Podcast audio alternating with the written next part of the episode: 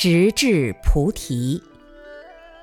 有些人虽然看上去身心愉悦，没有疾病，特别洒脱，不食人间烟火，也不被世间的爱恨情仇困扰，身心完全是一种安详的状态。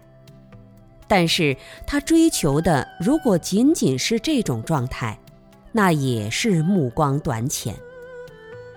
一个人如果能规范自己的身口意三业，在内心中保持不生贪心、不起嗔恨、不长愚痴的心态，然后能够达到十善具足，他一定会最终走向解脱。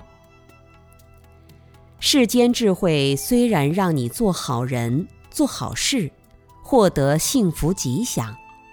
但是他的目的不仅于此，而是要你指向成就菩提。那么这种世间智慧是有根的，是靠得住的。如果仅仅是让你活得开心一点，那不是智慧，而是世智变聪。总之，我们亲近的智者，并不仅满足于世间短暂的、有限的安乐。